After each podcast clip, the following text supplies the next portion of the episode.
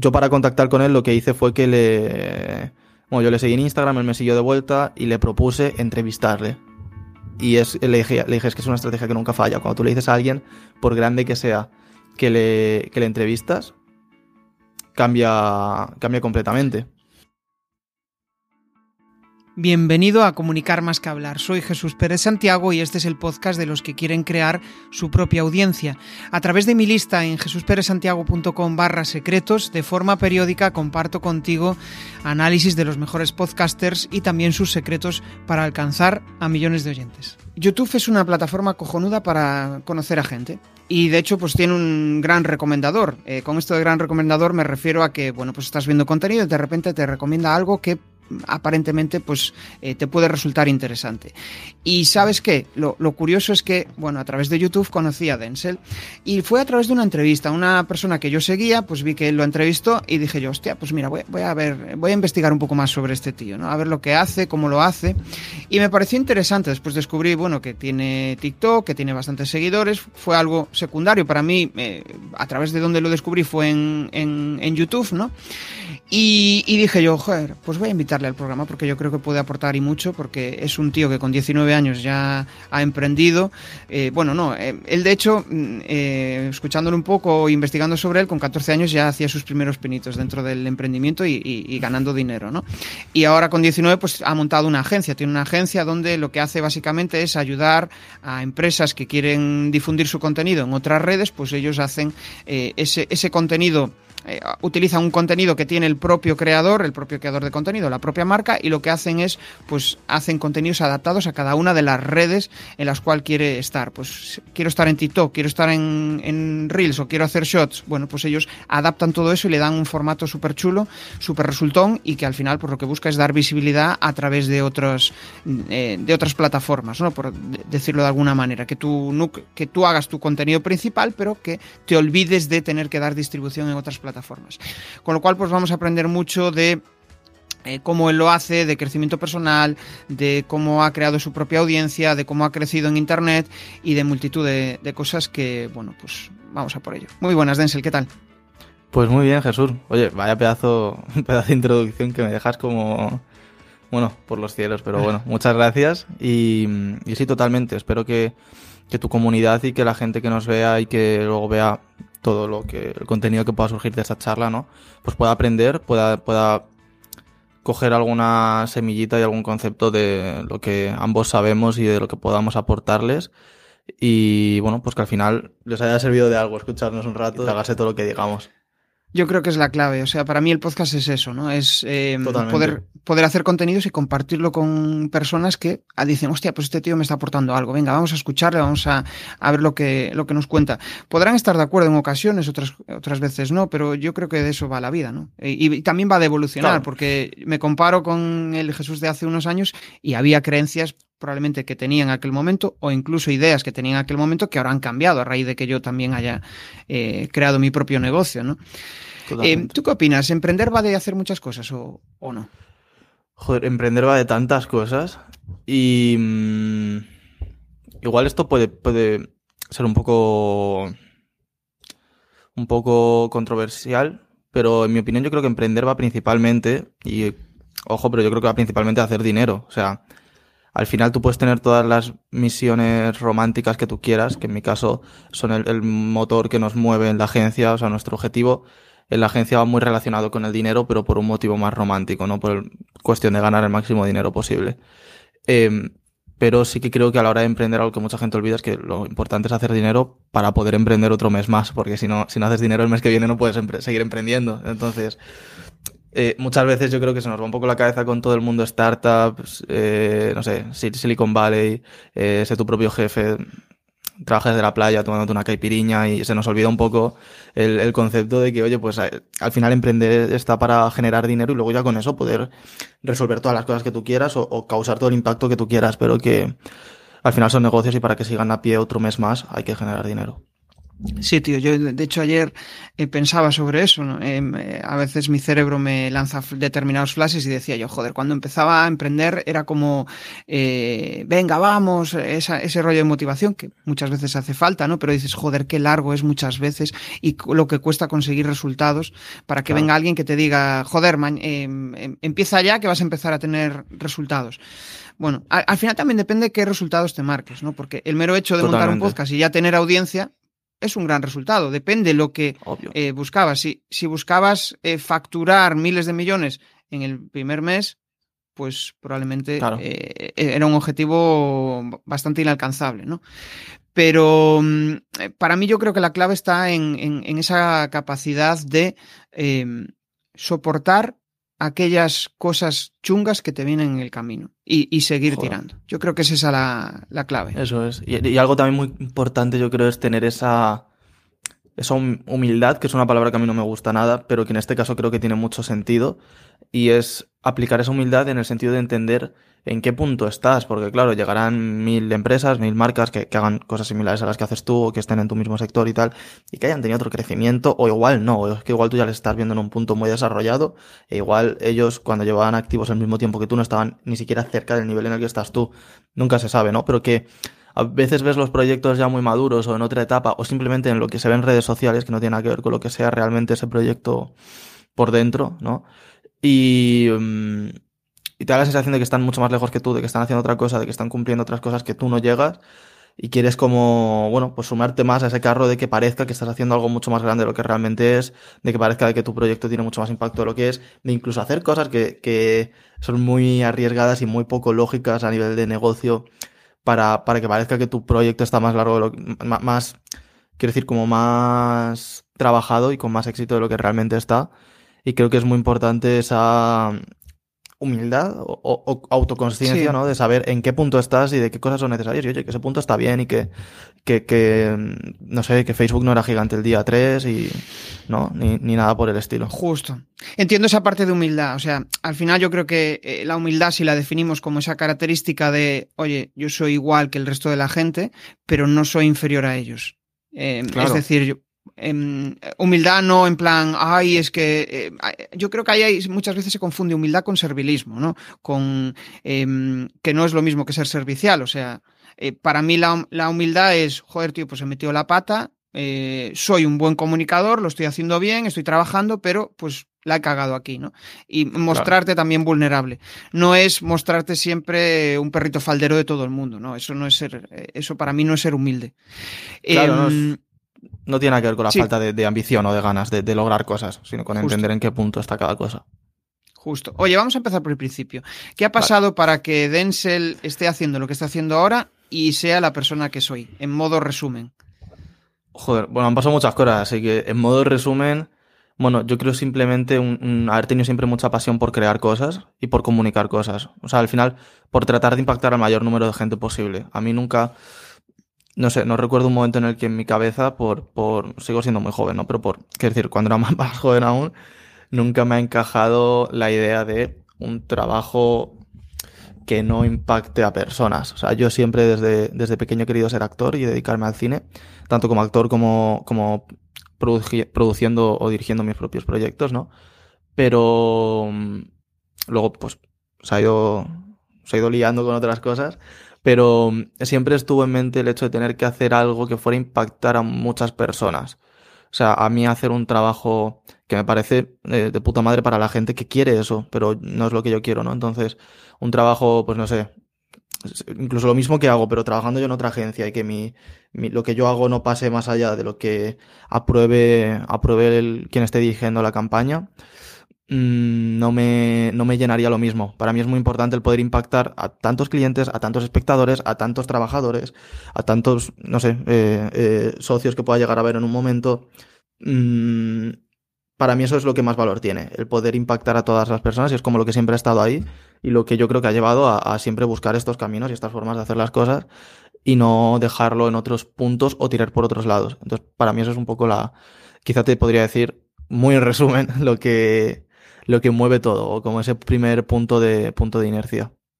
al final es como que te gusta eh, compartir lo que sabes, ¿no? compartir tu conocimiento Totalmente. y que eso pues eh, inspire o provoque cierta em, apertura de mente o cierta em, cierto revulsivo en personas que, que, que, que, se crucen en tu camino, ¿no?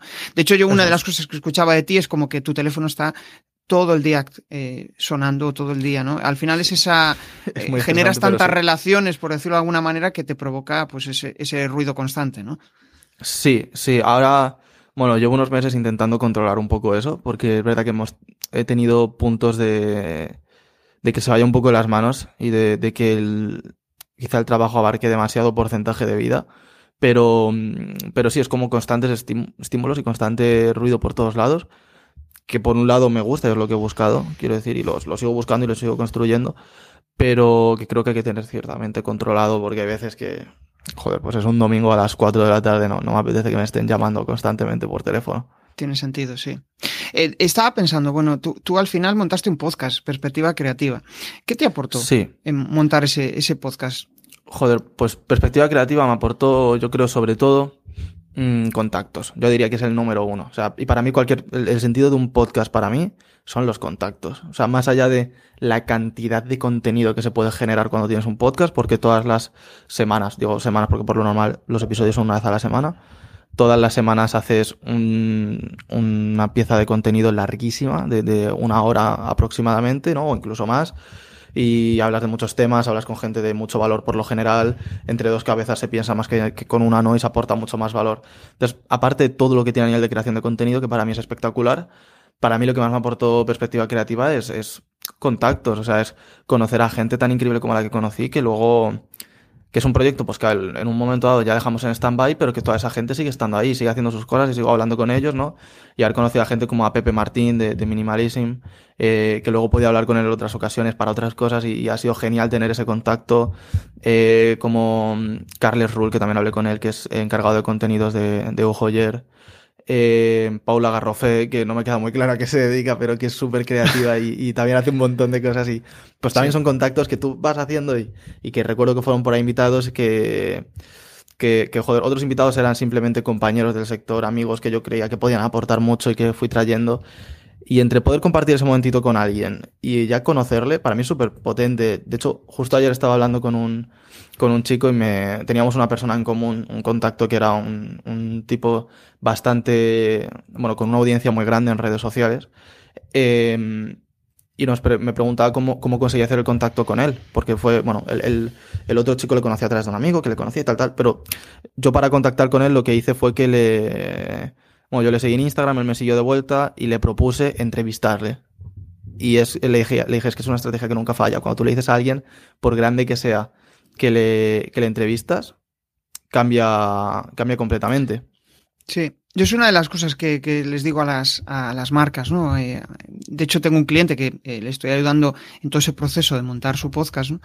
Y mm, como que se centran en la venta. Es como voy a usar el podcast para vender. Eh, al final, el, pro, el podcast es un proceso muy slow. Es un proceso donde vas generando confianza con la gente, eh, vas, lo que tú dices, generando relaciones, pero eh, la venta llega después.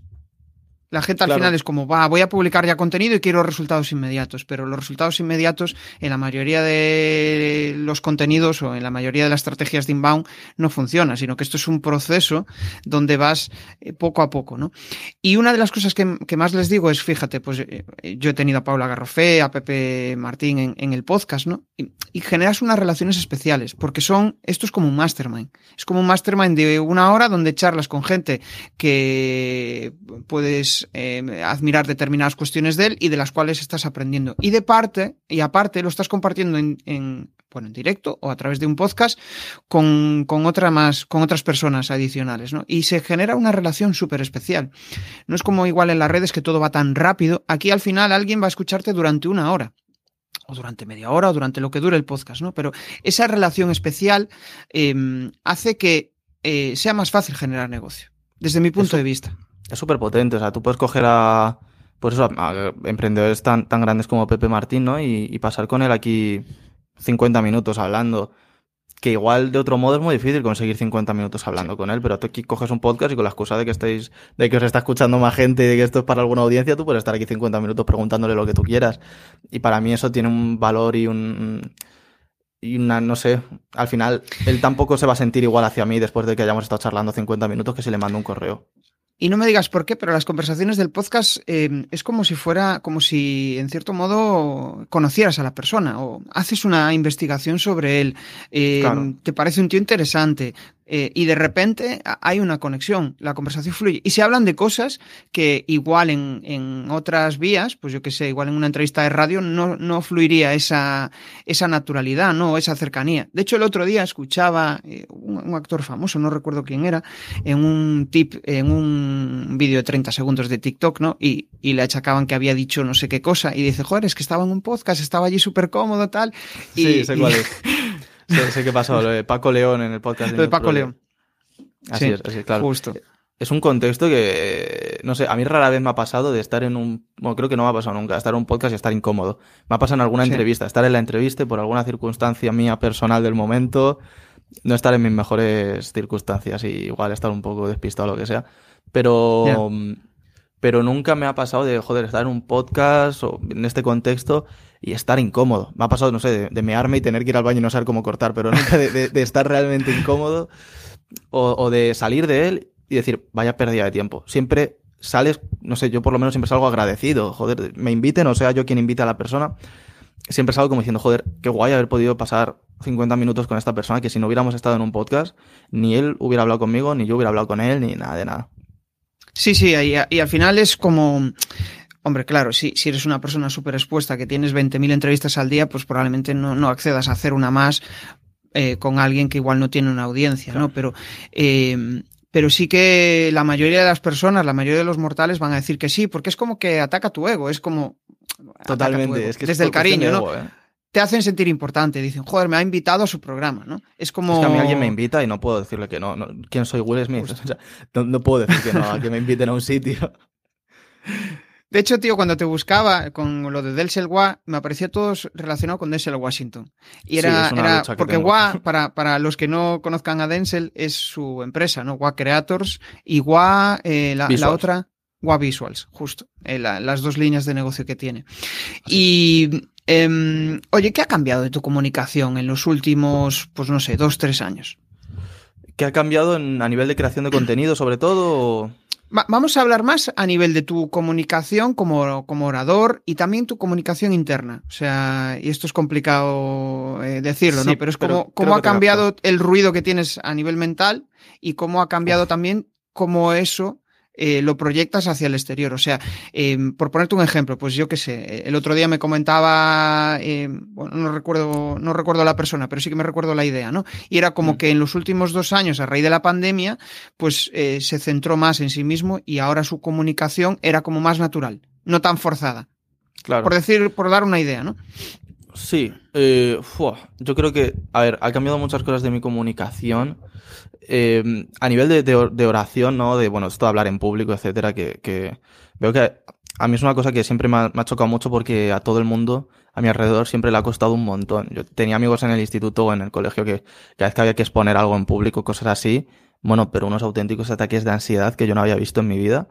Y, y yo es algo en lo que siempre, siempre, siempre he estado muy cómodo. Creo que también puede ser porque, no sé, siempre he tenido estas ganas de, de dedicarme al, al espectáculo o algo de cara al público, ¿no? De poder impactar mucha gente. Entonces, para mí era como una oportunidad más de poder demostrar lo que valgo. O sea, para mí cada vez que tenía la oportunidad de hablar para alguien, ya fuera eh, exponiendo un trabajo de clase o, o en un teatro lleno, que me ha pasado alguna vez, pocas, pero me ha pasado, para mí siempre es como un, o sea, es como un, un favor de la vida, o sea, es como un momento que yo tengo que, o sea, que, que, que el mundo me está, me está, vamos, me está dando todo lo que quiero, no, no tengo nada más que pedir, Qué entonces bueno. para mí es como una sensación de, de, de, de suerte y de, de agradecimiento que no puedo sentirme incómodo en ello, entonces estoy como en mi salsa justo y me, me desenvuelvo genial, pero es verdad que, que últimamente eh, sobre todo a raíz de la agencia, sobre todo el año pasado que creamos muchísimo contenido, llegó a mucha gente eh, y tuve varias, varias entrevistas de este estilo, casi que una a la semana. o-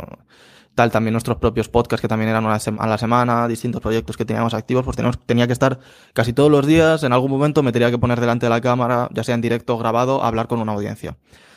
Y, y es algo que yo creo que lo que me ha hecho ha sido desarrollar ciertas, ciertos recursos o ciertas herramientas a nivel puramente mental, ¿eh? pero como ciertas cosas de decir, eh, también las preguntas a veces, quieres que no, pues para mí cada persona es, o sea, quiero decir, para cada persona es la primera vez que hablo con ellos, pero para mí es a lo mejor la vez número 10 que, me preguntan, ¿y cómo has hecho para crear una agencia tan joven? Entonces, ya es como que sale solo. Y mira que yo intento dar cada vez una respuesta genuina y, adaptada a cada sitio, pero hay veces pues que ya al final te sale como muy...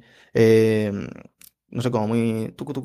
como ya casi un guion memorizado que no puedo decir de otra forma de lo mecánico que me sale.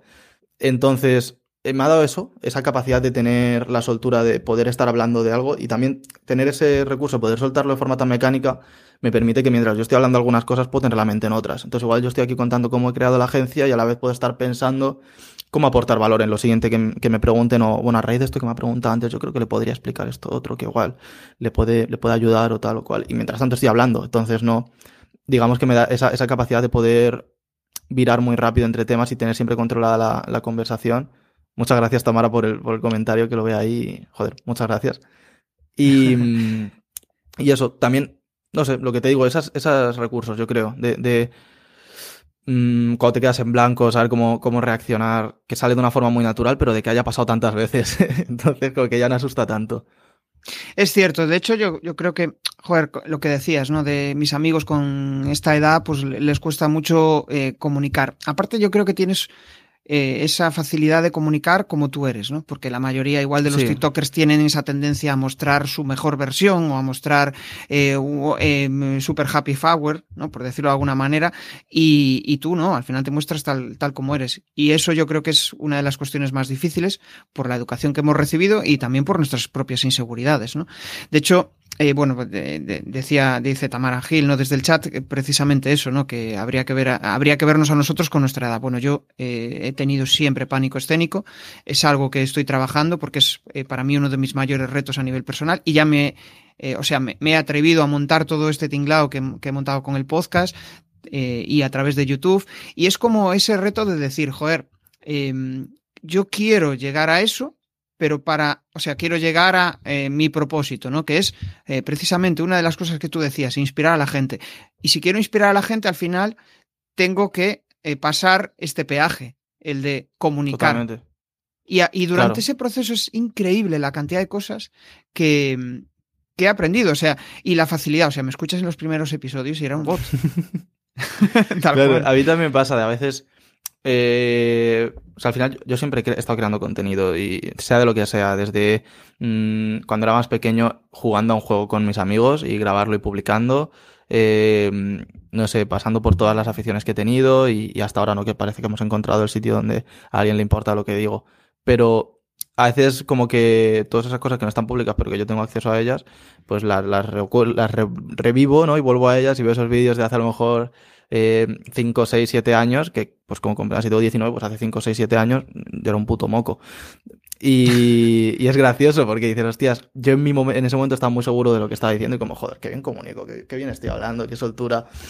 Y luego lo veo y digo, hostias, vaya, vaya tela. Hay que tener un para publicar esto yo en mi caso fue como eh, verme sin ningún tipo de cariño y de repente verme ahora y decir, joder, pues eh, me gusta este tío que está hablando, ¿no? y eso, también es un proceso de, de, de, ir aceptando eh, tal como eres, que es una de las, yo creo que es uno de los mayores aprendizajes, ¿no? Muchas veces aceptarte hmm. tal como eres y aceptarte que en unos momentos pues eres tu mejor versión y otros momentos pues eres una versión muy mala de ti y, y aceptar eso no, no, es, no es fácil. Eh, estoy, o sea, me gustaría ir evolucionando un poco más hacia el tema del negocio, ¿no? Em, ¿Tú eres de los que busca encontrarle un sentido a lo que haces? ¿O es más bien, eh, pues, bueno, hago esto y a ver lo que surge, ¿no? Pues, sinceramente, ambas. Y depende mucho de la situación. Hay veces que, que voy muy, muy impulsado por una emoción o por unas ganas o ilusión de hacer algo, que fue lo que pasó, por ejemplo, con Wild Creators y, mm, y le voy dando forma de negocio poco a poco. eh, bueno, es que en verdad me ha pasado con Webvisuals y con Web con las dos, que al principio surgieron como algo muy pasional, como un... Eh, ver a, no sé, a gente como Gary Vee que, hacía este tipo de cosas y tal, o ver a, no sé, simplemente tenerlo ya y como decir, me gustaría poder hacer esto a gran escala, porque al, al final yo al principio trabajaba haciendo miniaturas y vídeos para creadores, pero a muy pequeña escala, ¿no? Y el hecho de verlo y decir, ojalá poder hacer esto a una escala mucho más grande, ¿no? Y poder tener una flota de editores y de diseñadores y de gente que sepa de contenido en redes, que esté ahí trabajando con decenas de creadores, aportándoles valor, ayudándoles a comunicar, a crear. Eh, pues fue algo como muy pasional de ya veremos cómo se hace rentable y cómo se le da sentido a esto, pero ahora mismo quiero hacerlo, quiero escalarlo, quiero llevarlo a este punto. Entonces fue como muy inercia y luego por el camino ir intentando darle un sentido de negocio, que yo creo que sobre todo estos últimos meses es lo que más hemos, hemos hecho y más eh, sentido ha tenido el hecho de, trabajar todo hacia que sea rentable y tenga una lógica a nivel de negocio no seamos simplemente gente que quiere crear contenido y ya veremos cómo se hace luego para no tener que cerrar a final de mes, pero el caso es poder crear contenido. Y, mm, y yo creo que eso ha sido algo que, mm, bueno, lo que digo, como un... Ha venido primero de una forma, luego de otra. En otras ocasiones, eh, igual sí que ha salido antes más premeditado, tratar de algunas cosas que hemos ido haciendo, algunos proyectos que hemos hecho, que tengan una lógica a nivel de negocio, o incluso tener un impulso emocional o, o por eso de, es que la mayoría, bueno, no sé si la mayoría o todos los proyectos que hacemos, habrá alguno obviamente que lo hagamos por trabajo y porque es nuestro trabajo y lo tenemos que hacer, pero casi todos yo creo que los hacemos porque nos morimos de ilusión de hacer cosas así.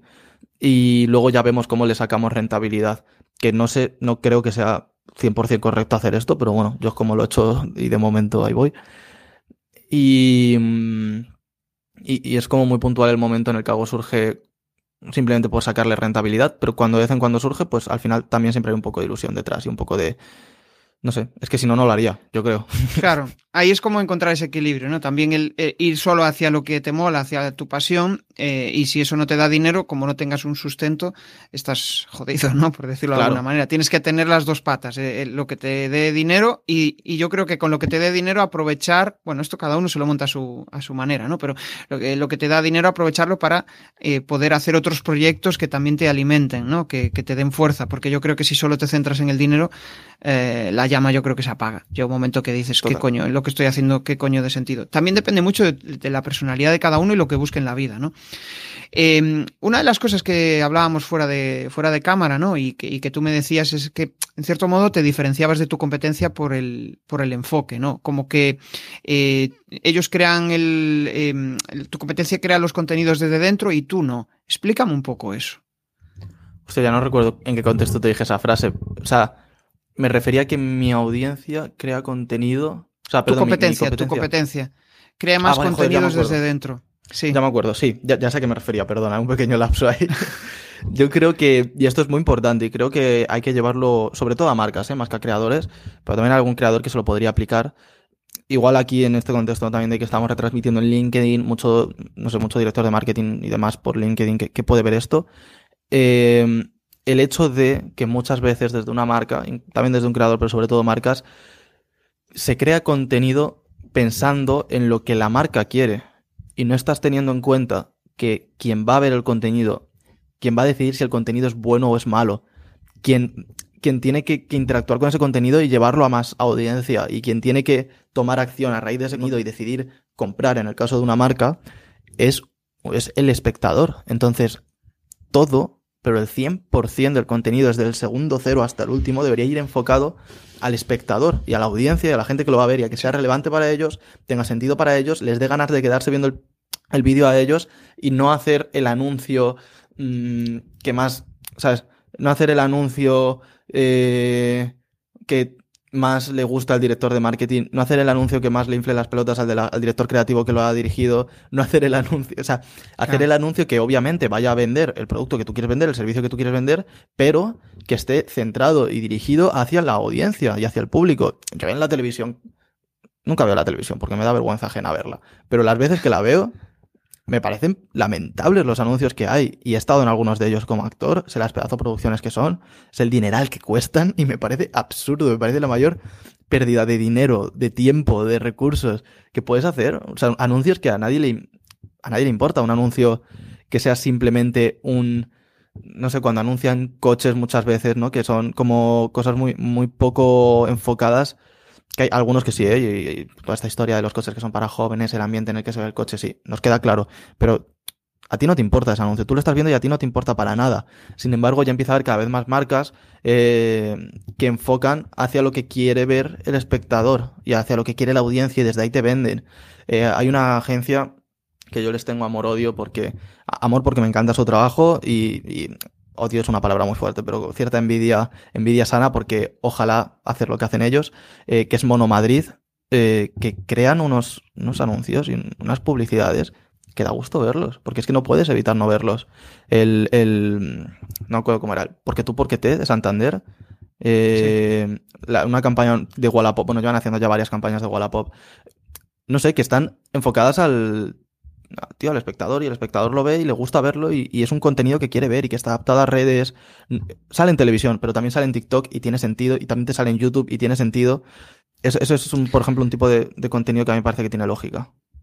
Eh, estoy pensando, por ejemplo, en una charla que tuve aquí con Borja Abad, que él es eh, locutor del canal Historia, bueno, aparte de eso hace, eh, hace locución, y él decía que cuando una marca quería trabajar con él, por muchas veces le decía, pues quiero una voz súper grave, que mole mucho, que no sé qué, y, y, y él como, en plan, pero ¿tiene sentido todo esto? O sea, tu cliente claro. va a, a, valorar esto que sea una súper mega producción, igual es que yo tengo escuchado anuncios locales, en la radio local, que a veces dices, joder, qué guay este anuncio, ¿no? A, a veces diferenciarse no es hacer una super mega producción, a veces diferenciarse es hacer cosas que otros no se atreven a hacer, ¿no? Eso es. Y, y muchas veces parece que tenemos esa, esa mentalidad de, joder, tengo que hacer un podcast y tengo que meterle efectos súper sonoros, tengo que hacer aquí una producción de la hostia, si hago un video podcast tengo que hacer 20.000 cambios de cámara, 20.000 no sé qué, y resulta que después el contenido, pues eh, tiembla, ¿no? O sea, eh, no, es, no es demasiado bueno. Eh, tengo visto contenidos, tengo escuchado contenidos que simplemente porque me gusta el tío cómo habla, cómo hace las preguntas, cómo hace... Y, y a veces es que no tiene ninguna producción sonora en, durante, el, durante el podcast, ¿no? Y claro. es cierto lo que dices, tío. Total, Al final es mucho más importante, perdón por cortarte, el contenido que el continente. Sí. O sea, es que si el continente es precioso, pero el contenido es, no, no aporta, no va enfocado a la audiencia, no... Pues es que da igual que el continente esté producido, pues es un podcast producido a tres cámaras, ¿no? Y tal, bueno, absurdo. Hay una de las cosas que he escuchado de ti, es como que, eh, y cambiando un poco de tema, yendo hacia mm. la parte esa de negocio, ¿no? Que, que, me gustaría conocer de ti, y es como que, eh, joder, cuando creces, eh, como que en cierto modo creces, creces, creces, vas creciendo, necesitas a más gente en tu equipo, que ahora si no recuerdo mal, pues tienes a nueve, diez personas, sí. de repente eh, como que la espiral de, de, clientes que se dan de baja crece también. O sea, tú creces, captas más clientes, pero se caen los clientes porque como que sí. te olvidas de ellos, ¿no? Das un peor servicio. Eh, ¿Qué opinas de eso?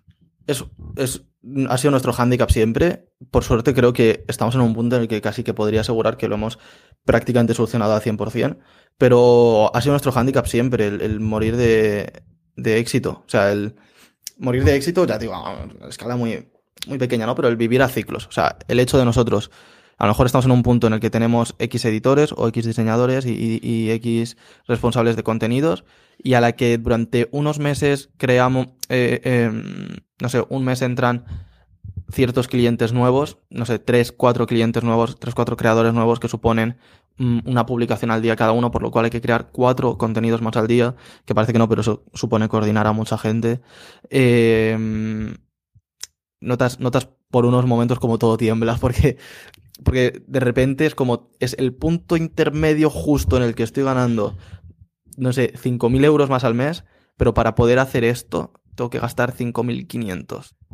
Yeah. ¿Sabes? Entonces, igual gastando 5.500 puedo mantenerme hasta el punto en el que si entran nuevos clientes, no sé si esto que estoy explicando muy enrevesado, pero hasta el punto en el que si entran nuevos clientes, eh, me van a dar mmm, 7.000 al mes y no voy a necesitar invertir en más gente pero para poder hacer lo que cuesta 5.000 sí que necesito pasar de los 5.000. No, no, sé si me explico, si tiene sentido lo que estoy diciendo. Claro, al final es como arriesgar, o sea, em, para crecer tienes que arriesgar. Eso es como sí, sí, que, claro, vale, que... me están entrando clientes, ahora mismo no soy rentable, pero tengo que aguantar porque este es el camino para Porque crecer, si aguanto, claro, si, si voy a este crecimiento dos meses más, seré rentable. Hasta que vale. dentro de, en vez de dos meses, dentro de cuatro meses vuelvan a entrar más clientes, hasta que volver a realizar la inversión, durante unos meses estemos bailando en la cuerda floja porque volvemos a no ser del todo rentables hasta que vuelvan a entrar unos pocos clientes más, volvemos a estar. Entonces, cuando dentro de todo eso, dentro de esa inestabilidad, se suma el, em, el hecho de que pueda haber momentos en los que de tanto estrés o tanto trabajo, algunos clientes se les dé un peor servicio, durante un mes no estén contentos y decidan irse, y dentro de todo ese tambaleo de dinero, encima pierdes clientes que van a estar, dejan de pagarte y tú contabas con ese dinero a lo mejor durante unos meses y de, de, la noche a la mañana dejan de estar ahí. Eh, al final, para, para, nosotros, cada cliente supone unos mil euros, algunos un poco menos, algunos un poco más, pero aproximadamente unos mil euros mensuales. En el momento en el que un cliente se va, dejas de tener eso, que a lo mejor puede ser una persona, ¿sabes? Un, un trabajador, depende del trabajador, pero a media jornada, pues una persona. Entonces, ya es donde se empieza a, descolgar todo un poco. Y personalmente yo creo que lo que más nos ha ayudado a resolver eso ha sido el esencializar. En, un momento dado, también coincidió con un momento para mí de mucha crisis personal y de a nivel personal estar un poco, un poco chungo, un poco chungo, bastante chungo, pero conseguir, o sea, decir, necesito simplificar cosas porque se me va a ir la cabeza. Y me acuerdo que pasamos de ser casi 20, ahora somos 10, ¿eh? Pero, y tenemos más clientes que entonces. Entonces teníamos menos clientes éramos prácticamente 20 personas en el equipo, entre gente en prácticas, eh, autónomos, contratados, tal. Bueno, éramos una barbaridad de gente, totalmente innecesario. Eh, pues fue ese momento de decir, oye, es que esto no, es, no hace falta, no es necesario. También me pasó porque cada vez que conseguíamos por fin contratar a una persona realmente talentosa para el proyecto, se iba. Y esa fue la que más me dolió. Era un, chico que teníamos contratado que, que era eh, Content Strategist, que estaba llevando la estrategia de contenidos de los mejores clientes que teníamos en el momento y estaba, estamos, estaban creciendo un montón gracias a su trabajo y que me tuvo que decir, oye, Denzel, es que no soporto más trabajar aquí. Porque es, es que es un ambiente y, lo que entra por lo que se va no me vale la pena. Entonces no, no sirve. Por el volumen de trabajo y el volumen de desorden, porque entre un volumen de trabajo que era como lo justo para sobrevivir nosotros como agencia y un volumen de gente eh, totalmente desmesurado, o sea, demasiada gente, es que había días que tanto él como yo, lo único que hacíamos en toda la mañana, desde, desde las 9 de la mañana hasta las 2 de la tarde, era responder dudas. O sea, gente que venía a nuestros escritorios en la oficina virtual que tenemos a preguntar, oye, ¿esto aquí cómo lo hago? Oye, este vídeo este cliente, oye, este otro, ¿esto para cuándo era? ¿Esto cómo se... esto tal? Que era como un, joder, es que llevamos cinco horas que no hemos podido aún en ponernos a responder uno de los emails que tenemos que responder nosotros. Solamente hemos podido asistir al resto de trabajadores, porque son tantos trabajadores están desorganizados y fíjate, ahora estamos mucho mejor organizados, todo mucho más estructurado, todo mucho mejor. La gente que hay es realmente buena y son gente que realmente confío en ellos y que, estoy, vamos, del primero al último estoy seguro de que son eh, profesionales increíbles y, gente que, que daría mucho por la agencia y que día a día dan más de lo necesario y de lo que se les pide por la agencia. Y, y siendo 10 personas podemos sacar más trabajo que cuando éramos 20 y pico y no. Entonces, claro. Fue ese punto que a mí se me fue de la cabeza. Mmm, pasaron ciertas cosas a nivel personal también en mi vida privada, mis relaciones personales, que dije, oye, eh, necesito simplificar cosas. Pasamos de ser veintipico a ser cinco de la noche a la mañana. Y mm, a mí me cuesta un montón despedir a gente, que es que casi que lloro, lo, lo paso fatal pero era necesario, porque es que eran ellos o la agencia. Entonces, ojo, es gente que luego muchos han vuelto cuando se les ha necesitado y tal, o sea que no fue como algo definitivo de, oye, no quiero volver a saber nada de ti, sino todo lo contrario, estoy contentísimo con tu trabajo, pero creo que no, no es necesario ahora mismo una persona en este puesto.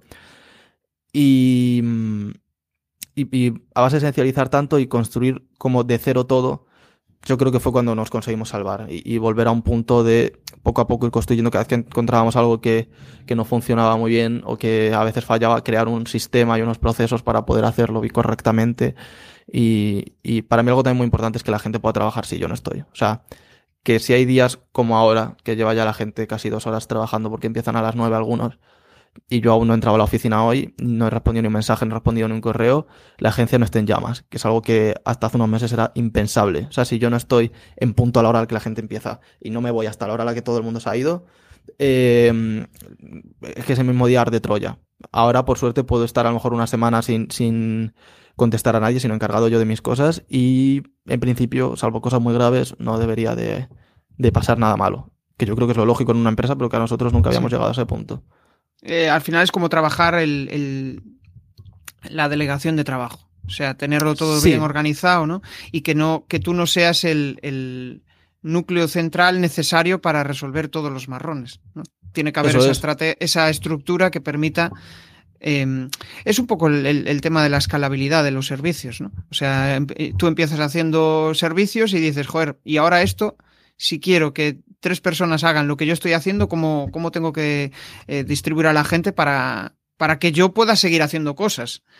Eh, generando clientes, generando negocio, ¿no? Y, hablando de generar negocio, yo es una de las cosas que más eh, me, genera curiosidad, ¿no? O sea, cómo tú consigues esa parte de generación de negocio. Porque al final estábamos hablando de que las redes sociales, eh, pues yo qué sé, cuando haces formato tipo Reels, TikTok, ¿no? Esos, esos, vídeos cortos. Al final percibo que la mayoría se centran en generar visualizaciones. Que bueno, las, las visualizaciones a nivel de branding están genial porque te dan imagen de marca, te dan caché, pero eh, de la imagen de marca a generar negocio hay una cierta distancia.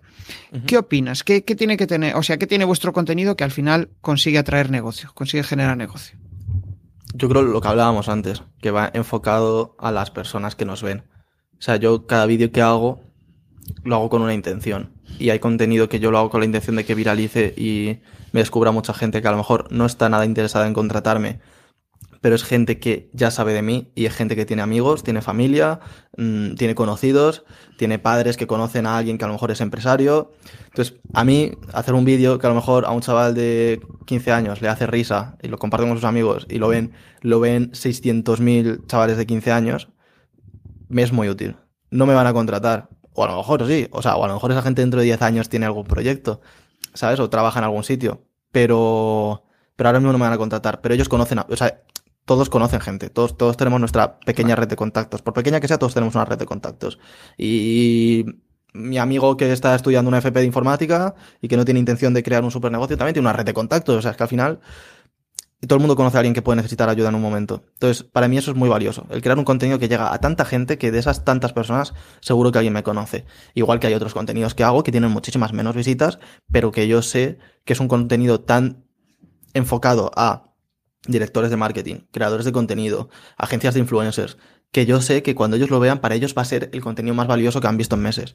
Entonces van a interesarse por mi figura y no voy a ser un tío más creando contenido, sino que voy a ser la única persona que ha hablado de lo que ellos querían oír. O sea, han hablado de las cosas que a ellos les interesan. Entonces, para mí ese es el equilibrio, ¿no? Mezclar contenidos muy que yo sé que van a tener mucha viralidad y que van a llegar a gente que igual no, no sé, igual no le interesó tanto, pero, o sea, no, no, no le interesa contratarme tanto, pero le puede interesar mi figura. Y al final también es claro, van a hablar también son seguidores. Y yo les voy a seguir aportando valor aún así, o sea, quiero decir.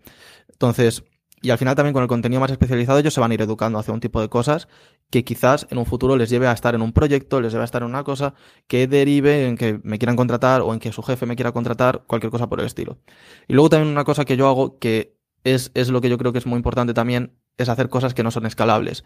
En mi caso es construir relaciones en base al contenido. O yo podría crear el contenido, que la gente lo vea, que la gente comente, responder a los comentarios de vez en cuando y olvidarme, o puedo crear relaciones de ahí. Y si yo veo que un influencer con el que a mí me interesa trabajar, que alguien que trabaja en X empresa, en X puesto, que tal persona interactúa con mi contenido de algún modo, le da me gusta, lo ve, lo comenta, me sigue.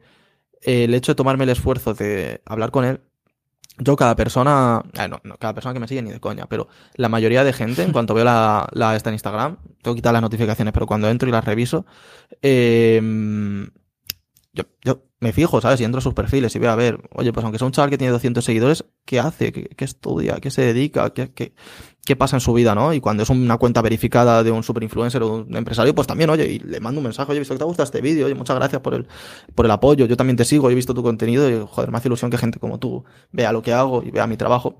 Y de ahí surgen relaciones y surgen conversaciones y, mm. y es lo que te lleva a sitios. Entonces, para mí todo eso genera mucho negocio. Es que al final Em, a, mí me sucede lo mismo. O sea, eh, que alguien comente tus contenidos em, fuera de las intenciones que haya detrás de ese comentario, a mí me genera cierta curiosidad por la persona que ha comentado, ¿no? Eh, puede ser que esa persona tenga intención buena o tenga una intención más bien de sacar algo de ti. Bueno, al final eh, es para mí es una cuestión interesante y, y, y eso esa estrategia genera mucha visibilidad. O sea, que tú vayas a otro y le generes comentarios o, interactúes con su contenido, genera, bueno, pues genera esa, em, que, estés en la mente de los demás. ¿no? Puede ser una estrategia adicional al, tema de generar contenidos, ¿no? Que es, otro, otro tema interesante. Claro, es que es lo que te digo. Yo lo que te decía, cada cliente para mí es un ticket medio de mil euros al mes, por lo cual no cualquiera me va a contratar, porque no cualquiera puede invertir esa cantidad de dinero en crear contenido. Eh, entonces, cuando, cuando son, es un ticket así, las ventas son muy lentas. O sea, yo no hablo con alguien hoy y mañana me, me contrata. Yo hablo con alguien hoy y a lo mejor el año que viene me contrata porque a lo largo del año ve mi contenido, ve que he trabajado con este otro empresario que él admira, ve que he hecho un contenido con este influencer que a él le gusta, ¿sabes? Ve, que hemos hecho esto con esta persona y ha tenido estos resultados, eh, me manda un mensaje, le contesto, hablamos, me cuenta un poco su proyecto, oye, pues, podrías hacer esto, lo otro, tal. Y dentro de un año me dice, oye, mira, pues tengo este presupuesto y creo que me gustaría invertirlo en vosotros porque confío en vosotros y me gusta lo que hacéis y, no sé, es como un enfoque distinto a otras agencias y quiero, quiero probar con vosotros. Y es una venta muy lenta. Yo tengo la misma sensación.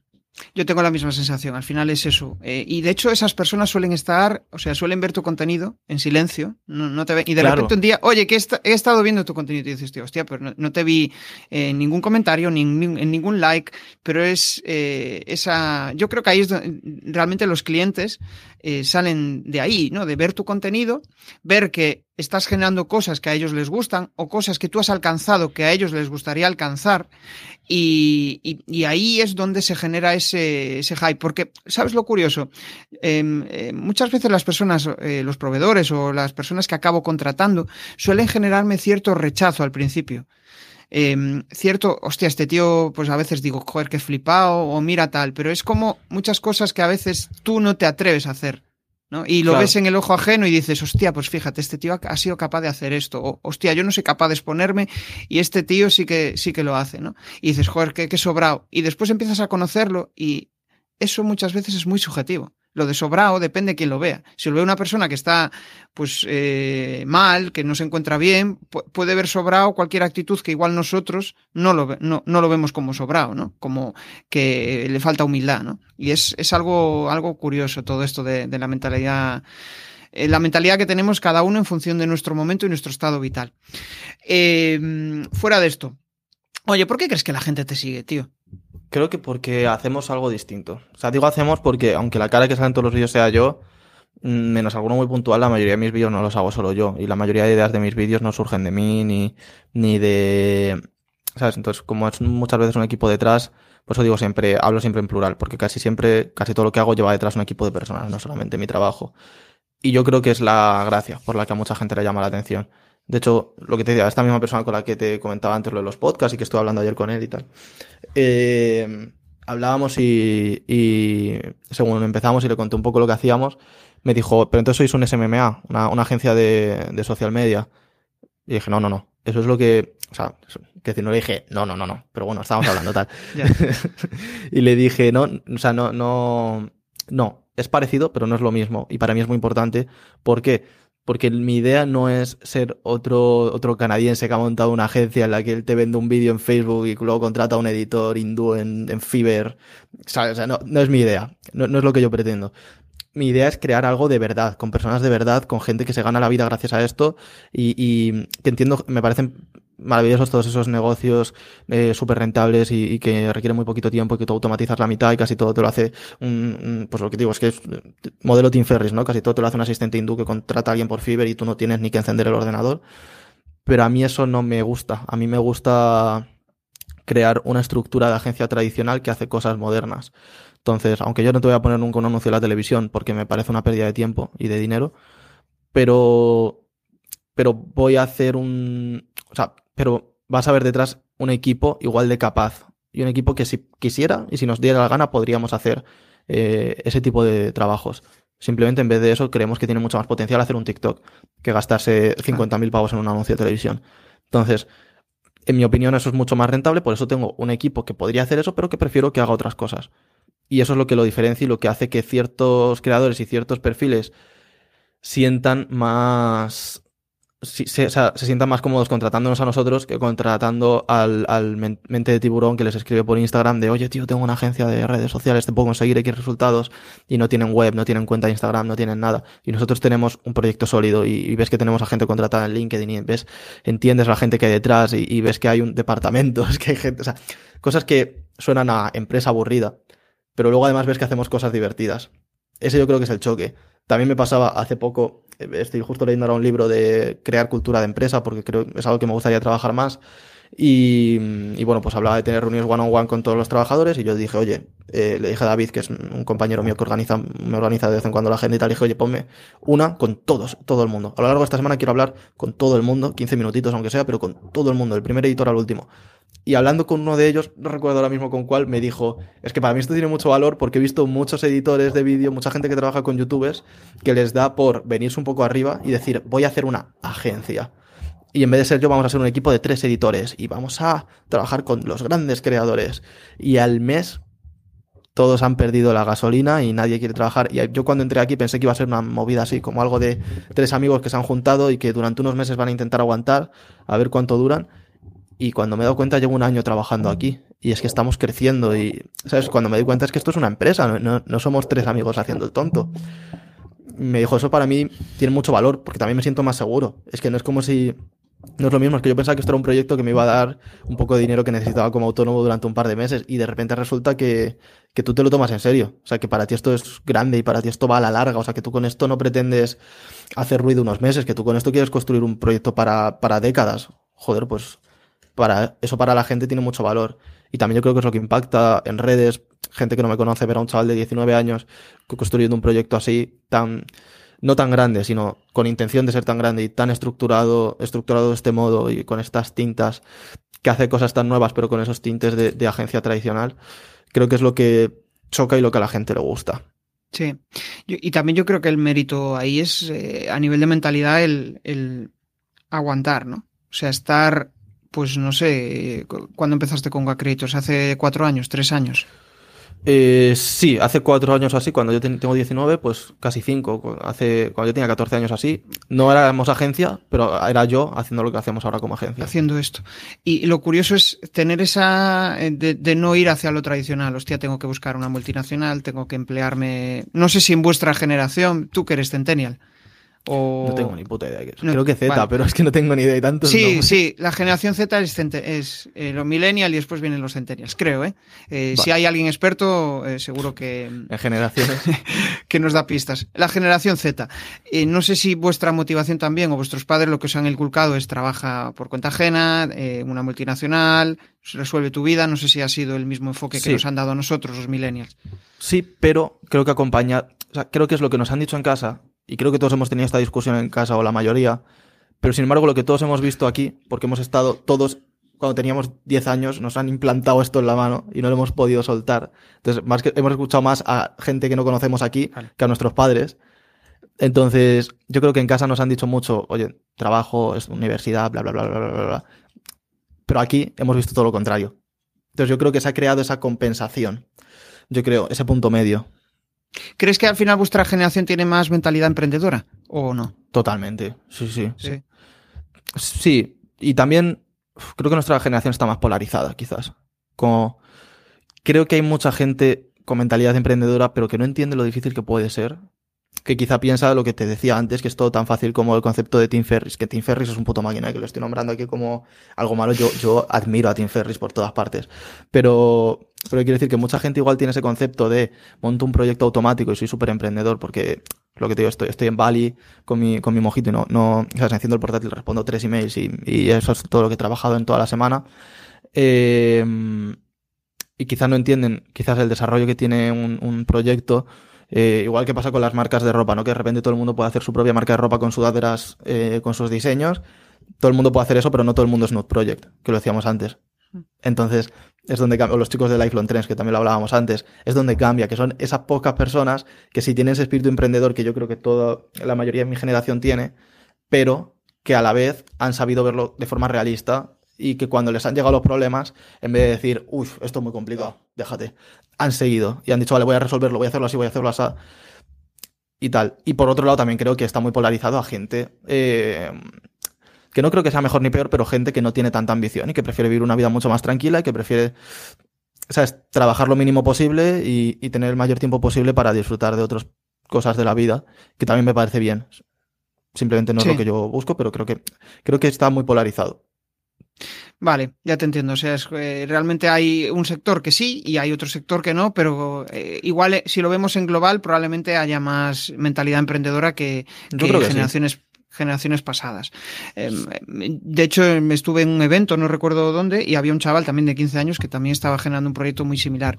Yo para mí ahí quizá el, el mérito que mayor que tenéis es como eh, ser capaz de aguantar y no ver resultados durante X tiempo, ¿no? Esa perseverancia de decir, voy a eh, hormiguita, eh, hormiguita, hormiguita, piedra a piedra, voy generando este hype, esto Sí. que después lo que tú decías, un poco de, hostia, pues mira, este, eh, ahora voy a generar vi- vi- viralidad en, en, en TikTok. Igual no me contratan ahora, pero me van a recordar dentro de unos años y van a decir, hostia, mira, este era el tío aquel que yo seguía en TikTok y, y, y eso pues te puede generar oportunidades, ¿no? Em, Claro. Está está súper chulo eso. Hmm. Total. De hecho, creo que. Creo que. eh, o sea, miti miti, creo que es lo que nos hace también podernos diferenciar a los que nos lo tomamos tan en serio. Porque sí que creo que mi generación es muy impaciente. Mi generación, si algo no le gusta, hace así y tiene otro Sí. vídeo. Pero. Pero es lo que permite que los que realmente son buenos puedan salir a flote. Porque rápidamente el que no es tan bueno, a la que no se le pone todo tan fácil, dice, vale, vuelvo a la universidad a estudiar ADE y ya conoceré las prácticas a alguien que me coloque en algún sitio. Y el que realmente es bueno, pues igual dice, vale, pues es que igual no va a ser así a la primera. Tengo tanto, tanta motivación de haber visto, ver todos los días tanto contenido de gente que está haciendo proyectos chulísimos, de gente como yo que está haciendo proyectos muy guays, que voy a seguir intentándolo y, y sé que se puede hacer. Y aunque durante un tiempo esté sin generar, también es verdad que nuestra generación es mucho más cómoda y que igual otras generaciones con nuestra edad ya tenían que estar buscando formas de ganarse la vida en serio y no podían estar eh, perdiendo el tiempo con emprendimientos eh, tan, tan arriesgados a ver si funciona y que quizá nuestra generación pues tenemos la suerte que podemos estar más tiempo en casa de nuestros padres, podemos hacer, tenemos más seguridad y podemos construir cosas. Entonces, yo creo que eso acompañado de la, la cantidad de información a la que podemos acceder, la cantidad de perfiles que podemos ver de gente que está haciendo cosas similares, que nos pueden motivar y dar pistas, nos lleva a poder emprender mucho más. Sí. Yo creo que ahí has dado una pista interesante, ¿no? El, el vosotros sois más. Eh, necesitáis ver un resultado ya. No es, uy, este vídeo no me gusta, cambio. Uy, este canal no me gusta, cambio, ¿no? Y bueno, pues yo eh, cuando era pequeño, eh, por ejemplo, pues, veía la tele y tenía que aguantarme ese programa porque Claro. no había otra cosa. ¿no? Y, y es un Eso poco. aprendes a frustrarte un poco más, ¿no? Eh, pero bueno, al final vosotros tenéis ciertas ventajas que nosotros no tenemos. Yo creo que al final es, es, eh, es una cuestión de hasta qué punto tú tienes inquietud de, de mejorar, de crecer, de hacer algo eh, retador, ¿no? Y, y ahí yo creo que nos parecemos mucho. Hay personas que prefieren pues no arriesgar, quedar en, en su zona de normal, o Claro. incluso a veces si has tenido un golpe en la vida, como fue mi caso, ¿no? Tuve una crisis existencial tremenda, no sabía hacia dónde ir y eso me dijo, hostia, es que lo que estoy haciendo ahora eh, no le da sentido a mi vida, tengo que hacer algo diferente, ¿no? Y, y, y para mí fue una pista importante para decir, hostia, a partir de ahora tengo que buscar cosas que vayan alineados con ese propósito que me he marcado, ¿no? Porque si no voy a caer otra vez en ese, en ese fondo, en ese mar de dudas, donde eh, pues me va a costar salir. Y si estás ahí, si estás ahí en ese, en ese, eh, pues digamos, en esa depresión o en ese estado en el cual no le encuentras sentido a nada, hostia, da igual que tengas un trabajo donde ganes muchísima pasta que eh, te vas a caer. Entonces, al final encontrar ese equilibrio personal, ¿no? Bueno, que me enrollo. Y vamos a entrar ya a una última fase. Eh, aunque hemos hablado mucho de mentalidad durante todo, toda la charla, sí que me gustaría entrar en, en una fase, pues, de eso, de, de hablar de, de, de, de esas inquietudes, ¿no? De esos retos o de esos miedos que, que tú tienes. Eh, entiendo que tú no tenías miedos a la hora de comunicar, ¿verdad? De todo lo que me has dicho. ¿O había algo ahí que en el fondo?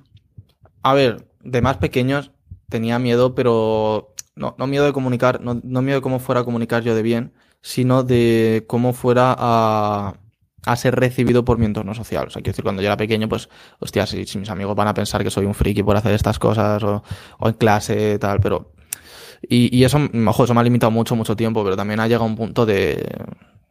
de, de hablando así rápido me la pela gordísimo lo que penséis porque me estoy ganando la vida con esto, ¿sabes? Por pensar lo que queráis, pero vosotros seguís en bachillerato y yo, yo o sea, yo no soy rico ni muchísimo menos, eh, gano un sueldo normal, pero gano un sueldo, tío. Y tú todavía te queda terminar bachillerato, estudiar la universidad, buscar un- hacer unas prácticas, buscar un trabajo, trabajar en un Burger King hasta que, ¿sabes? Empieces a conseguir un puesto de asistente de alguien y ya puedas llegar a algún sitio. Entonces es como que me saltan muchas estaciones, ¿sabes? Claro. Ya llega un punto en el que sé que esto vale la pena, así que prefiero seguir trabajando en ello para que me lleve a otro sitio antes que caerte bien. Que luego, luego no es tan grave, o sea, que es que luego al final ni siquiera es tan catastrófico, luego lo haces y a todo el mundo se la pela mucho y no, a nadie le importa que, que, que pues mira, este que hace contenido en internet, a nadie le importa, luego, o sea, es, da igual y yo sigo teniendo los mismos amigos y nadie ha dicho nada raro, pero, pero te da un poco ese miedo, ¿no? De qué pensarán, me van a ver raro Sí. y luego no pasa nada, pero, pero bueno, para mí fue muy, mucho apoyo cuando empecé a ver resultados de verdad. Cuando yo vi que sin estar creando excesivo contenido, la gente empezaba a reconocer lo que hacía, empezaba a saber qué vídeos he editado yo, qué miniaturas he hecho yo, con qué creadores trabajo. Empezaban a conocerme, gente que yo no conozco, sí que me conocía a mí y daba resultados en mi trabajo, pues fue cuando dije, hostia, es que si yo encima esto le plantara ahí mi careto y, y, y me tirara todo el día hablando en todos lados, llegaría mucha gente y valdría la pena. Lo que puedo perder, lo que creo que puedo perder por lo que voy a ganar.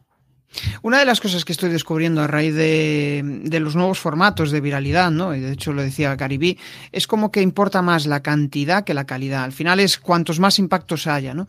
Y a veces nos olvidamos Sí. de, la, de la calidad. Yo creo que es.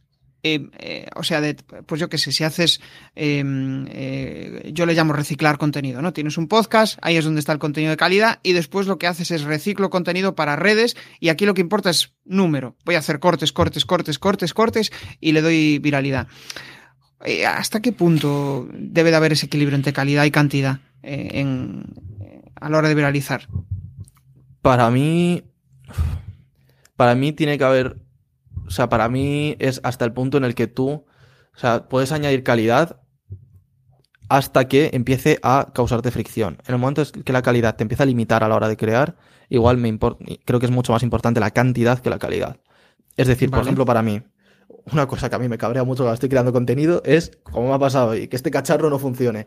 Porque yo normalmente estoy acostumbrado a tener mi, mi pedazo de plano súper iluminado, con, ¿sabes? con mi imagen bien puesta y yo bien enfocadito, que se me vean hasta los poros de la nariz y el fondo desenfocado, todo bien puesto, total. Y, y, y, joder, a mí me gusta el cine y me gusta hacer las cosas bien. Y, y cuando llego aquí, y bueno, llego aquí, porque hoy estoy en casa de mi novia, no en mi casa, y no tengo, no puedo poner hoy la cama y tal, pues normalmente me estreso mucho. Y hoy había un pequeño momento de estresarme mucho. Pero luego digo, bueno, es que si esta conversación vale la pena, va a dar igual que mm, sea un clip aquí recortado de la charla en la que no se me ve con tanta calidad. Si al final, si realmente vale la pena lo que hablemos, va a llegar a esa audiencia, ¿no? Entonces, creo que obviamente lo importante es lo que comunicas, las palabras que dices y cómo las dices y cómo eso retiene a la audiencia, que muchas veces se olvida y es también muy importante. pues, Si tú das un pedazo de información, súper valor, que, que puede cambiarle la vida a cualquiera, pero el principio del vídeo es aburridísimo, nadie lo va a ver. Entonces ese, ese super valor que tú Claro. quieres transmitir no va a llegar a nadie. Simplemente deberías de, yo creo que incluso te deberías de sentir un poquito egoísta si tú estás haciendo un vídeo que no tiene retención. Si haces un vídeo bueno, que no retiene bien a la audiencia, porque es que estás, bueno, sí, estás compartiendo con alguien ese, ese pedazo de consejo, pero nadie lo va a ver porque el, el vídeo es aburridísimo. Entonces, si no inicia bien, si no capta a la audiencia desde un principio, la lleva por el vídeo hasta el momento en el que tú das el valor, pues no vale la pena, ¿no? Para mí en el momento, bueno, perdona, perdona, que te corto mucho. No, no, no, para nada. Sí, Que yo me enrollo como. Yo me enrollo la hostia, o sea que nada, tú, eh, tú con tranquilidad. El, el- lo que quería decir era como que eh, a veces también percibimos la calidad desde nuestra, desde nuestro entendimiento. Y a veces para nosotros un vídeo que puede ser de calidad, para otra persona no lo es.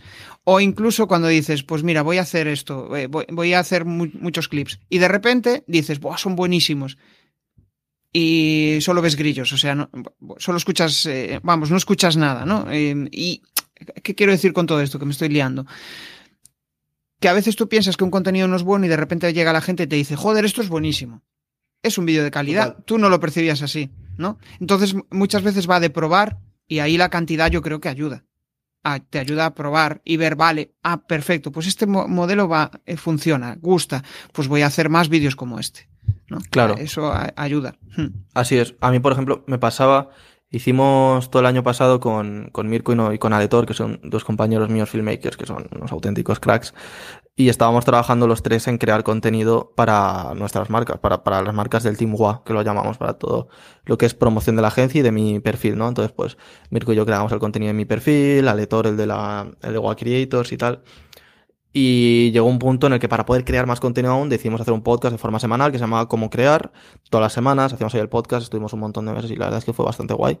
Eh, y, y yo al principio con ese podcast tenía mucho complejo de quiero que sea físico, y tardamos como dos meses o tres más en lanzarlo, porque yo quería que el podcast fuera presencial. Era clave para mí que pues, los tres estábamos, o sea, yo quería poderlo hacer en Madrid, poderlo hacerlo presencial, quería que hubiera buenos micros, quería que estuviera producido guay, con cámaras bien, en, en, en un lugar físico, eh, quería que hubiera cierta realización eh, quería colaboradores, no quería hacerlo, la idea al principio era solo mía, no quería hacerlo yo solo, quería colaboradores. Era como no encuentro al colaborador perfecto, no quería que el colaborador fuera alguien que trabajara conmigo, eh, al final acabó siendo así, acabamos siendo dos compañeros, pero como que al principio era como no quiero que los colaboradores sean gente que trabaje en mi agencia, al final acabó siendo así, fue como mejor fue porque teníamos más cosas aún de las que hablar, la gente podía conocer la agencia por dentro, podíamos contar anécdotas que nos habían pasado 15 minutos antes de iniciar el directo con un cliente y la gente le encantaba ver eso. y, y mm, y al final lo acabamos haciendo, cada uno en nuestra casa por remoto, por videollamada, por, por Discord. Eh, que nos montaron ahí, los compañeros diseñadores de la agencia nos hicieron como un overlay y tal, y lo hacíamos en, en por Discord, poníamos las cámaras bien puestas y ya está. Eh, ¿Qué pasa? Que como los tres nos mola mucho el cine, pues al final lo teníamos bien producido, cada uno en nuestra casa, pero bien producido con nuestra iluminación, con nuestro pedazo de sonido, con nuestras cámaras ahí bien puestas y tal. Pero para mí era como una frustración de decir, joder, es que no estamos en el, en el pedazo de plató con los sofás cheslón, con los micros aquí, los sure puestos en la, la boca aquí, las luces, ¿sabes? El, la cámara ahí haciendo el paneo. Y a la gente luego comentarios, wow, vaya pedazo podcast estáis produciendo, ¿no? Y yo como, sí, para mí no, pero... Y a la gente le encanta, o sea, la gente era como, es de los podcasts con más calidad que veo.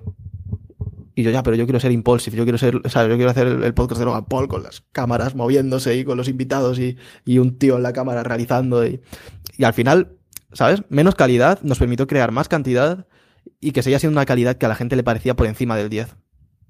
Sí. Yo creo que ahí entra, el, eh, ah, de hecho ahora es como, Buah, tenemos que hacer producciones eh, presenciales, todo muy, muy bien, pero joder, mmm, el hacer eso, pues igual te requiere lo que tú decías, ¿no? Hostia, tres meses de bloqueo, eh, después no avanzo, eh, la dificultad de grabar en presencial cuando igual lo puedes hacer en, en, virtual, que al final la gente mira el contenido en virtual, que da igual donde, donde estés sí que te diferencia, obviamente, si tienes ahí un plato súper chulo, unos planos súper guays, no sé qué, pero mm, a nivel de postproducción se pueden hacer muchas cosas chulas sin necesidad de, de tener que hacerlo físicamente, ¿no? Claro. Pero a mí, yo sí comparo, claro que me gusta más lo presencial, pero es lo que tú dices, ¿no? A veces hay que ser prácticos y, y, y lanzar es como lanzar ese mínimo viable, a ver, a ver lo que sucede y después, una vez validado, pues venga, ahora ya vamos a darle el formato. Yo, por ejemplo, cuando empezaba no empezaba en directo los podcasts, ¿no? Era como un bloqueo para mí el, el, emitir el podcast en directo, ¿no? Y después ha sido una evolución. Después, primero empezaba con Zoom, después con la herramienta que uso ahora, ¿no? Es como que eh, vas creciendo en función del, de, de la propia situación y de tus aprendizajes. Claro, total, total. Para nosotros también fue mucho o sea, de hecho recuerdo los primeros programas que hicimos de cómo crear, que con el último no tiene nada que ver. Y el último, el último que hicimos creo que fue el programa 11, no estoy seguro. Eh, estoy súper orgulloso, lo pasamos tan bien. nosotros no sabíamos que iba a ser el último, pero fue el último. creo que tiene una, una aura tan bonita. De, llegaba un punto en que llevamos tantas semanas seguidas haciéndolo, estamos ya tan seguros, conocíamos tanto a la audiencia, conocíamos tanto cómo, cómo llevar el ritmo del programa, cómo todo Joder, lo recuerdo como. Y fue eso, ese último programa que hicimos fue justo, yo creo, los momentos, cuando decía antes, tuve una pequeña crisis personal ahí. Creo que fue el momento que yo peor estaba a nivel personal. Pero es que era llegar el momento del programa y era una felicidad y una forma de. No sé, lo recuerdo muy bonito y, y creo que valió totalmente la pena. El hecho de empezar con una cosa que a mí no me gustaba nada, cómo estaba producida, ni cómo se hacía, cómo quedaban luego los clips que sacábamos y todo, a los últimos programas, que es que a mí, yo era el espectador número uno, porque es que luego verlo resubido, es que me daba gusto decir, joder, qué, qué iluminación, qué cámara, qué sonido, qué, qué cómo hablamos, cómo contamos las Qué cosas guay. y la gente le gusta y, y, joder, creo que es de las cosas de las que más eh, más contento estoy de todo lo que he hecho en estos años. Creo que ese, ese, esa tontería de ese podcast es de lo que más orgulloso estoy, de que los tres nos hubiéramos comprometido semana a semana, quedara tan bien. Y yo creo que ahí una de las cosas que más nos afecta ¿no? a, los emprendedores es el tema de la compararnos con los demás. ¿no? Es como, Hmm. joder, mira este tío que pedazo de superproducción hace, pero ese tío igual lleva 10 años en el negocio haciendo eso Claro. de forma constante. No te compares con el de ahora, compárate con el, con el del principio. ¿no? Y ahí eh, pues vas a ver un- un- una cierta evolución. O sea, no, no pretendas hacer el podcast como yo lo hago, porque ya llevo, eh, pues no recuerdo, llevo como unos eh, ciento y pico episodios grabados y compárate con el primer episodio. Probablemente sí. Ahí o- verás otra versión de mí, claro. O haz lo que tú creas posible hacer y, y cuando hagas el siguiente episodio, pues comparte con el primero y cuando hagas el tercero, comparte con el segundo y, y así en bucle. Y y cada vez sale mejor. Justo. O sea, cada vez mejora un 1% el, el programa y ya está. Justo. Bueno, Denzel, yo me lo estoy pasando en grande. Vamos a entrar ya en la fase final, eh, la que yo le llamo las cuatro preguntas incómodas. Y Me aquí, pues lo que busco es que respondas o bien con una frase o con, o con una eh, o con una palabra, ¿no? Vale. Y en este caso, la primera pregunta es tu mayor aprendizaje de vida. Uf, eh, el equilibrio, sí, la importancia del equilibrio y de las personas que, que quieres y que aportan. Vale, genial. Eh, lo primero que piensas cuando te levantas. Sí, llego tarde a algo, yo creo. Porque, y madrugo mucho, ¿eh? pero aún así hay algún día que se me va la cabeza y, o, o si tengo algo pendiente de la noche anterior o, o algo. No- y no debería, pero suele ser lo primero que pienso. Vale, genial. Una, o sea que al final tu cerebro funciona ahí en modo recordatorio. Algo te Sí. olvidaste ayer. eh, te- Siempre tengo la, lo primero que hago según me levanto, primero comprobar que no le haya quitado la sábana a mi novia para que no, no esté enfadada cuando se despierte y luego ver que el móvil, o sea, mirar el móvil para que no tenga ninguna notificación de alguien que me ha llamado cinco veces y, y- ¿sabes? Vale, genial. Yo, yo lo primero que pienso es, hostia, tengo que desconectar el móvil del cargador. Eh, una cosa que te quitarías de tu vida. ¿Qué quitaría? Ahora mismo creo que nada. Bueno, bien. Es una, El estrés. es una buena respuesta. Quizá. El estrés, vale. Pero El- supongo que tengo que quitar algo para que, algo que me estrese, pero ahora mismo las cosas que me estresan no, no, no quiero quitarlas. Creo que puedo reorganizarlas, pero no quitarlas. Vale, ¿es más a nivel estrés de, de tener que hacer muchas cosas o a nivel de ansiedad? De... Es un poco de, de ansiedad, yo creo. De mucho no poder apagar nunca. O sea, Vale. esa sensación de si yo me despisto un día, todo se va a la mierda. Como de si yo hoy no, es- sabes, fallo en algún aspecto, fallo con algo, ese algo va, va a tener consecuencias graves. Vale, genial. Esto me recuerda a un vídeo de Pepe Martín que hablaba sobre, sobre, sobre este tema. Eh, la última pregunta, un reto para los próximos 12 meses. Tener oficina presencial en la agencia. Tener una oficina física. O sea, para mí a nivel, a título personal, independizarme, a título profesional, tener una agencia, una oficina física para la agencia. Genial, vale. Pues nada, hasta aquí ha llegado la charla. Ahora sí que aprovecho para que compartas tus coordenadas si quieres lanzar algún tipo de spam de valor, que, que a mí me gusta llamarle así. Y, Claro. y con eso pues ya nos vamos a despedir. Pues nada, que a la gente que le haya gustado lo que, lo que hemos hablado y que no me conociera quizás, pues nada, que me pueden encontrar en, en cualquier red social como Denzel Gua. Eh, y nada, que un placer haber estado aquí. Si alguien quiere charlar de lo que sea, igual en cualquier red social que me encontréis me podéis mandar un mensaje y probablemente responda. Casi 99% seguro. y, mm, y nada, muchas gracias Jesús por el rato y por, por la charla porque me lo he pasado genial. Creo que hemos compartido un montón, estado súper cómodo, o sea que nada, muchísimas gracias.